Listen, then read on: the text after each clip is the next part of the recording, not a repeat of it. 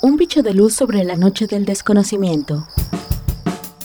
Divulgación de la ciencia, la tecnología y el arte en la Universidad Autónoma del Estado de Hidalgo.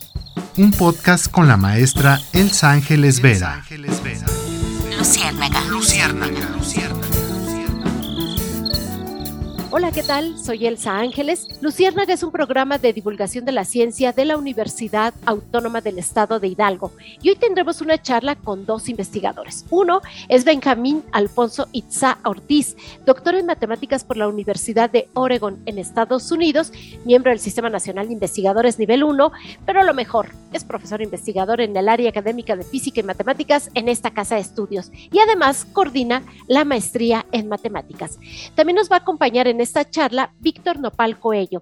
Él es doctor en ciencias con orientación en matemáticas básicas por el Centro de Investigación en Matemáticas AC, pero es egresado de la licenciatura en matemáticas aplicadas por esta casa de estudios, a donde ahora regresó para realizar una estancia postdoctoral con financiamiento del CONACYT.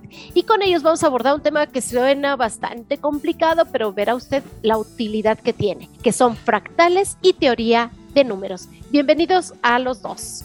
Buenas tardes. Buenas tardes, muchas gracias. Un placer. Gracias. Y bueno, ¿con quién arrancamos? ¿Quién se avienta al ruedo para explicar qué onda con los fractales y la teoría de números? Víctor. Ok. Para que demuestres que estudiaste bien la licenciatura aquí. Claro, claro, claro, claro. Ah, bueno, les, les, voy a contar un poquitito acerca de fractales igual para que no se asusten. Eh, sucede que los fractales, bueno, eh, aparecen en la naturaleza, aparecen en varias, varias formas naturales. Un ejemplo muy clásico y muy claro es la concha de un caracol que empieza a dar vueltas y pareciera que en algún momento acaba y bueno, en el caso de los caracoles se acaba, pero si ese fractal se pudiera, se, le pudiera hacer zoom, digamos, se, le, se, pudiera ver más de cerca y, se pudiera describir de una forma eh, geométrica más bonita, podríamos hacerle zoom y ver que, la, que, las vueltas continúan y continúan y continúan. Entonces una característica muy bonita de los fractales que es se puede hacer zoom y esto es auto, tiene autosimilitudes. La misma figura que vemos cuando lo vemos de lejos se ve cuando hacemos zoom y se ve de cerca. Y esto se repite una y otra vez, ¿no? Y se repite una y otra vez y podemos. Otro ejemplo que vi, Víctor, es el, los tallitos de brócoli, ¿no? Esta verdurita que son como arbolitos. Exacto, los eso se va a acabar porque pues, la naturaleza no es tan pequeña como queremos, pero idealmente eso se sigue repitiendo y repitiendo y vemos este mismo patrón muchas veces. Y esa es una de las características de los fractales, que esos patrones pues se repiten, ¿no? Y esto para que, eh, bueno, esto ha tenido muchísimas aplicaciones, toda esta teoría que va desde el universo hasta el interior de nuestra naturaleza humana y tiene aplicaciones en la medicina. Estaba viendo que la cuestión del estudio de los tumores de cáncer, por ejemplo, ¿no? Sí, de hecho esto tiene aplicaciones no solo en, biología, también en física y en, en otras ramas y de, dentro de las más importantes, yo creo que está el decrecimiento de poblaciones y en general cualquier sistema dinámico puede tener este comportamiento de fractales. Así es. Y la, y la repetición está basada en la iteración de una función o, o algo, un evento que se está repitiendo. El ejemplo más básico y más clásico es el de las poblaciones, porque el nacimiento de individuos se repite periódicamente.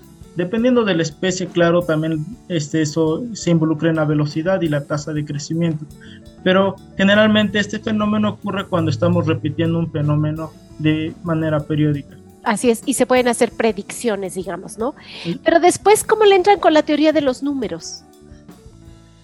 Una vez que uno tiene una, un, o quiere describir un fenómeno natural, lo que uno primero intenta hacer es tratar de encontrar una función que nos aproxime la descripción del fenómeno natural y empezar a iterar, porque, bueno, como les decía, los fenómenos naturales generalmente funcionan así, bajo iteración, ya sea el crecimiento de las plantas que atraviesan cuatro estaciones del año, o ya sea el, el nacimiento de nuevos individuos que, dependiendo de la especie, sucede cada cierto tiempo. Hay ejemplos muy básicos como el de los conejos, que eso es mensual, mensualmente tienen hijitos. El de las personas que podría considerarse anual, anualmente tienen hijitos. Y, y cuando empezamos a repetir patrones queremos buscar algo, un modelo matemático que nos represente esa repetición de patrones. Ahí es donde entra teoría de números porque hay que saber pues qué estamos trabajando. Si queremos buscar un modelo, queremos saber en dónde queremos aterrizar ese modelo. Y ahí es donde entra la teoría de números. Muy bien, pero ahora después las cosas se hacen como más complejas, tanto que llegan al caos, ¿no? Y resulta que el caos pues sí, es algo muy caótico y que pareciera que es muy arbitrario, pero esta teoría del caos ha permitido hacer cosas mucho más complejas. Hablaba mm, en alguno de los materiales que tú me enviaste para poder hacer esta entrevista, que son ecuaciones simples que pueden crear comportamientos muy complejos. Platícanos un poco sobre esto y para poder ir aterrizando a qué estás investigando, por qué estás haciendo una estancia postdoctoral en la Universidad Autónoma del Estado de Hidalgo. Ok, eh, el caos sí es algo interesante y está relacionado con eso que mucha gente habla, que es el efecto mariposa. Y básicamente, bueno, en términos eh, básicos, el efecto mariposa es un fenómeno que idealmente pudiera ocurrir, en donde el aleteo de una mariposa puede crear un tornado, por ejemplo, si hay este fenómeno caótico. Pero lo que significa el caos es que si nosotros perturbamos eh, dos situaciones o una situación, si la perturbamos y la cambiamos un poquito, eso puede modificar el futuro a largo plazo de una manera catastrófica. Y aparece incluso en varias películas. Hay una película eh, muy bonita que se llama justo así, El efecto mariposa, en donde el protagonista, cuando cambia eh, un evento del pasado, se da cuenta que el futuro puede cambiar mucho. incluso en varias caricaturas como en Los Simpsons, Ahí este, eh, se, manejan estos temas en donde el protagonista igual puede cambiar algo del pasado y se da cuenta que el futuro cambia de, de forma este, abismal, ¿no? Así es. Entonces este es el efecto mariposa. Si nosotros cambiamos condiciones iniciales, aunque sea un poquito, esto puede hacer que nuestros resultados en el futuro cambien mucho. Y esto, esto es a lo, que, a lo que se refiere con el caos. En un lugar donde no hay caos, movemos un poquito la situación inicial y, los resultados futuros cambian este, de forma abismal. Así es. Y entonces ahora cuéntanos, ¿cuáles son tus líneas de investigación? ¿Qué haces por acá? Que regresaste a tu casa de estudios donde originalmente hiciste la licenciatura y para qué sirve. Ah, ok. Eh, mi línea de investigación está centrada en sistemas dinámicos nos interesa a nosotros mucho entender qué es lo que pasa en, en, los lugares donde hay caos. Eso es lo que nos interesa entender. También es interesante saber qué pasa en los lugares donde no hay caos, pero es un poco más interesante saber qué pasa en donde sí hay caos. Cómo podemos entender las situaciones caóticas. Y como le decía, mi investigación se centra en sistemas dinámicos.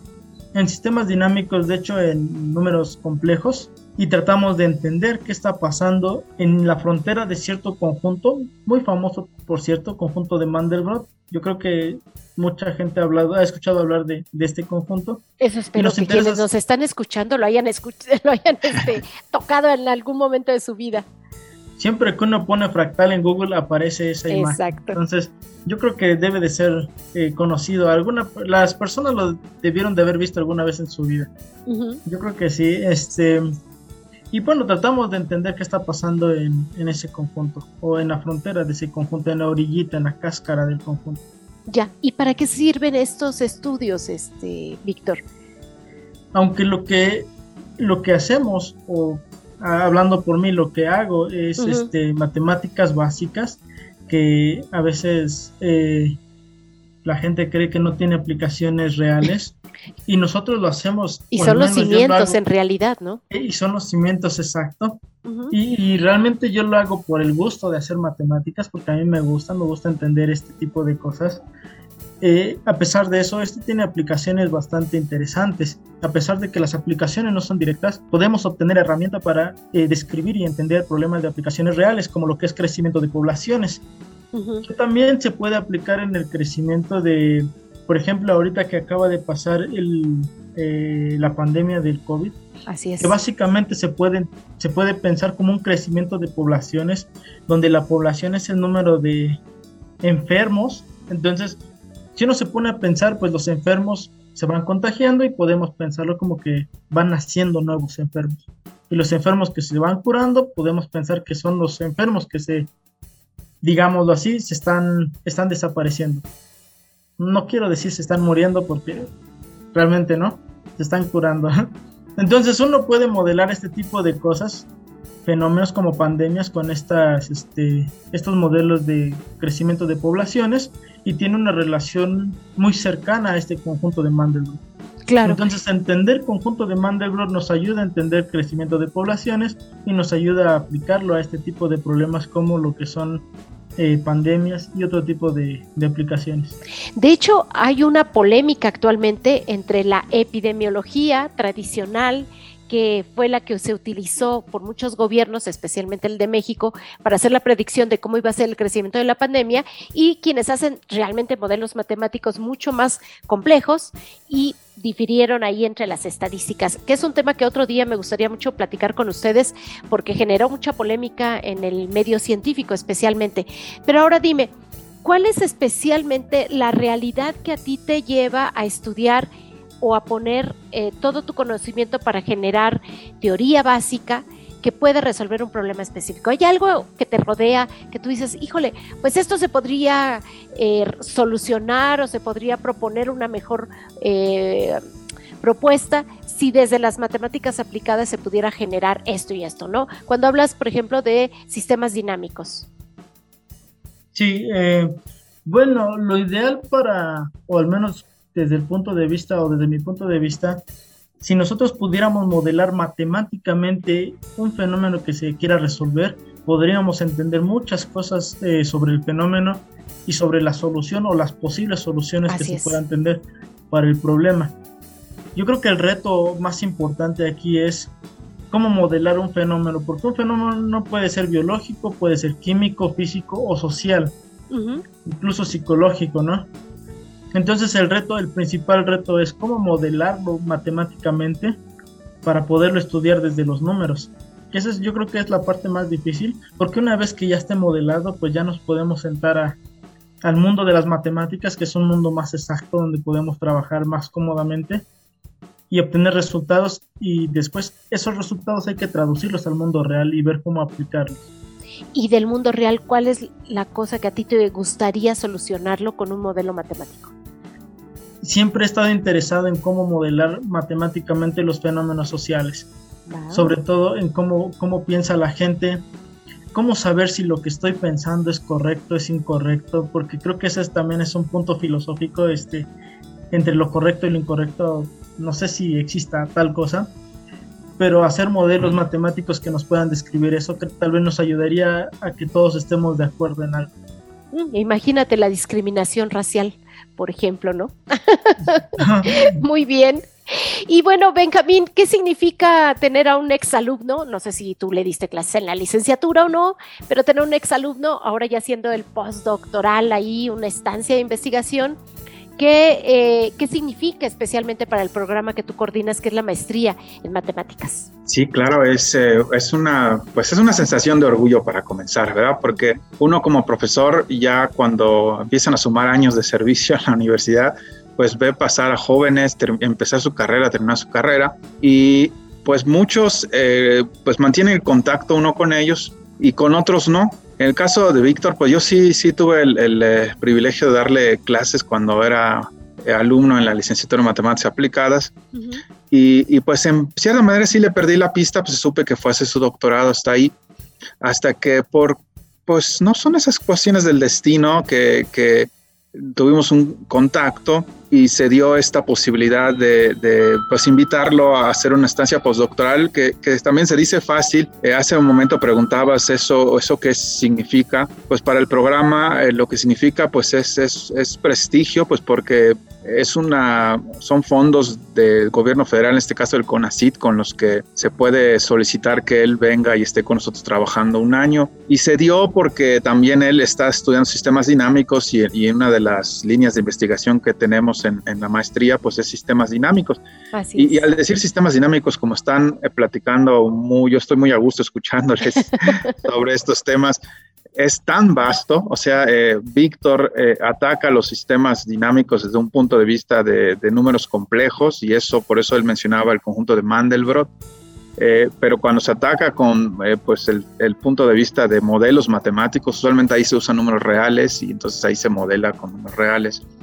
pero está todo tan relacionado que es este, pues es increíble, ¿no? Querer explicar eso en un podcast, pero estamos haciendo el intento entonces, para eso es una, es una, es muy bueno para el programa, ¿no? Y sobre todo, este, decir, bueno, que, que regrese, ¿verdad? Si alguien lo trataron mal, regresa, está tropezando con la misma piedra, ¿verdad? Entonces, también eso yo creo que habla bien de que Víctor, pues, tuvo una buena experiencia y sabe que, que, pues, somos serios aquí, si lo invitamos a hacer investigación, pues, está haciendo investigación y creo que yo estoy muy a gusto, ¿no? De que esté Víctor a trabajar con él ha sido, bueno, está haciendo, ya tenemos varios meses trabajando hemos publicado en, la revista PADI, que es este, bueno, nos aceptaron un artículo ahí, trabajando con él ahora, y entonces estamos trabajando ahora en, hacer otro artículo, pues, un poco más serio, ¿no? De investigación, y, y ahí, este, pues ahí la llevamos, ¿no? En eso estamos. Qué padre, qué padre. Pues, eh, ¿algún mensaje, Víctor, que quieras enviar? Tenemos el problema gravísimo, gravísimo en este país de que desde pequeñitos nos dicen que es un monstruo, de muchas cabezas las matemáticas, que es eh, difícil de superar, que las matemáticas solamente tienes que preocuparte por pasar, por pasar y después olvidarte de ellas cuando las matemáticas nos rodean y todo el tiempo están eh, siendo parte de nuestra realidad, ¿no? Y México necesita que la gente se vuelva experta en matemáticas para que entonces de ahí pueda solucionar justamente muchos problemas, podamos desarrollar tecnología propia y no tener tanta dependencia del exterior. ¿Tú qué mensaje le darías a las y los jóvenes? Porque además, pues quienes no nos están viendo, quienes nos, siguen por podcast, pues está bien chavo, Víctor, y ya tiene el doctorado, ya está haciendo aquí un postdoc, ¿no? De investigación. ¿Qué mensaje podrías hacer para alentar al estudio de las matemáticas en todos los niveles? Pues primero que nada que le pierdan el miedo, no le tengan miedo, no, es el monstruo que creen que es. Yo he visto a muchos eh, jóvenes, más jóvenes obviamente, este, o niños que son muy buenos en matemáticas y la única diferencia entre ellos y, los, y a los que no les gustan las matemáticas, pues como usted dice, es el miedo. El miedo que le tienen, pero es, es, un miedo que no nace por ellos, sino que es contagiado por alguien más que les contó que, que, que, tienen miedo, que, que es difícil. Y realmente no es difícil. Yo creo que matemáticas es de lo más sencillo. Simplemente no hay que perderle la pista. Eh, yo creo que el problema que tienen muchos alumnos es que se, en el momento que se pierden, pues lo abandonan y ya se rinden. Y yo creo que no, no deberían de hacer eso. Mi mensaje es, pues no se rindan, no le, no le tengan miedo, no es el monstruo que creen que es. Realmente matemáticas es eh, bastante lógico. Uno podría deducir muchas cosas de matemáticas sin necesidad de ir a la escuela, por ejemplo, eh, si se sienta un ratito a pensar. Así es. Entonces no, no, no le tengan miedo. Es, no, es, algo que sea tan complicado. Es cuestión de sentarse a, a empezar a pensar o si quieren también empezar a leer por su cuenta no, no es el monstruo que creen que es. Al final de cuentas, Benjamín, es desarrollar un pensamiento bastante lógico, es desarrollar un nuevo lenguaje bastante abstracto, pero que al final te puede ayudar a tomar hasta ciertas decisiones en la vida porque utilizas estos mecanismos, ¿no? Tan lógicos. Sí, de hecho, en que estaban platicando, en realidad, este, con, con pensamientos tan sencillos puede uno, eh, pues, como que tener una idea de qué es lo que hacemos en matemáticas. Hace ratito que mencionaba algunos ejemplos, igual Víctor me vino a la mente este de los números primos por esto de los patrones. Todos sabemos que es un número primo porque eso es fácil decir, son los números que son divisibles entre sí mismos y la unidad. Y también ha habido películas sobre eso, cómo es tan eh, pues complicado querer decir eso porque son problemas de los que no sabemos ni siquiera con doctorado en matemáticas y quién sabe si algún día se, se vaya a saber. Eh, los números primos, pues este, todos los conocemos, está el 2, el 3, el 5, el 7, el 11, a ver si no me, me uno por ahí, y los puede uno estar buscando y uno sabe que le puede pedir a una computadora que los encuentre. ¿Cómo es posible entonces que no los conocemos todos? Pues porque no existe una manera de predecir, o sea, alguien puede decir que hay un primo muy, muy, muy grande, un número primo, y cuál es el que le sigue no lo podemos saber, hay que decirle a la computadora que lo siga buscando. Entonces, si se hubiera una manera de que decir, ¿cómo es que no sabemos una fórmula para hacer números primos? Ahora, en el siglo XXI, pues es que tendríamos que pensar muy duro, y eso es hacer matemáticas, de cómo le vamos a hacer para encontrar una de esas fórmulas. Y grandes mentes han intentado hacer eso, y aún así no se tiene una fórmula que genera todos los números primos. Si se tuviera un tipo de eso, sería imposible, por ejemplo, en las computadoras para programarlas con los códigos estos secretos, usualmente se hace eso, se, se eligen números muy grandes para que no los puedan hackear sabiendo cuáles son los divisores de ese número tan fácil, son números muy grandes. Es decir, solucionaría un problema como el hackeo, de plano. Exacto, Sí, sí, sí. Pues para que vean que no es ocioso ponerse a pensar en cuál es el siguiente, cuál es la fórmula para sacar los siguientes números primos. Si alguien pudiera hacer eso, que me, que me contacte y publicamos, nos vamos famosos. Sí, para premio Nobel de matemáticas. Muy bien, pues por último, Benjamín, tu comercial, promover esta maestría en matemáticas que ofrece la Universidad Autónoma del Estado de Hidalgo. ¿Cuándo cierra la ah. convocatoria? ¿Cómo está el tema? Ay, sí, gracias por la oportunidad, muchas gracias, Elsa. Pues eh, está abierta la convocatoria para inicio en julio de este año.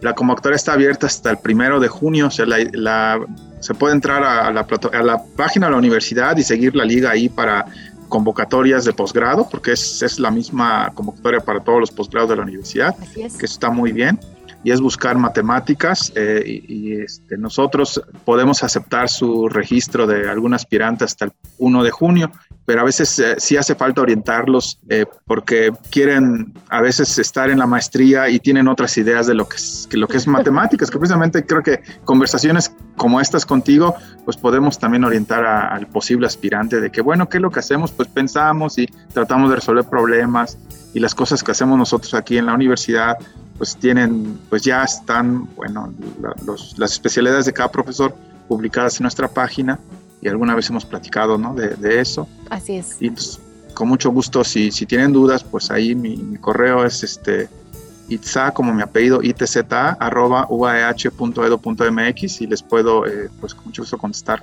si tienen alguna pregunta al respecto. Orientar, responder y entusiasmar. Muchísimas gracias. ¿Cuándo terminas tu postdoc, eh, Víctor? ¿Cuánto tiempo vas a estar acá? Pues ya vamos como a la mitad del postdoc.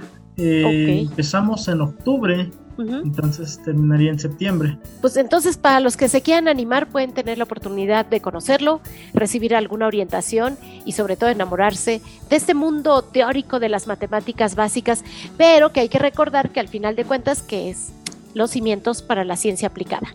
Muchísimas gracias a los dos. Fue un placer escucharlos, saber de este, volver a promocionar esta maestría que ofrece la universidad y de verdad no se desconecte del mundo de la ciencia. Al final de cuentas, solo la ciencia nos pudo sacar de esta pandemia en la que, la que cruzamos de una manera que parecía de película de ciencia ficción. Así que mil gracias. Y los y las matemáticas fueron las que nos ayudaron también a poder salir de este problema tan grave, incluso para poder fabricar las vacunas. Así que de eso y más es lo importante. Muchísimas gracias a los dos. Muchísimas gracias. Al contrario, un placer siempre que nos invites. Gracias. Gracias. Y un saludo a toda la comunidad de matemáticas y física de esta casa de estudios. Pues muchas gracias. Yo soy Elsa Ángeles y nos escuchamos en próxima entrega de Luciérnaga versión podcast. Hasta luego.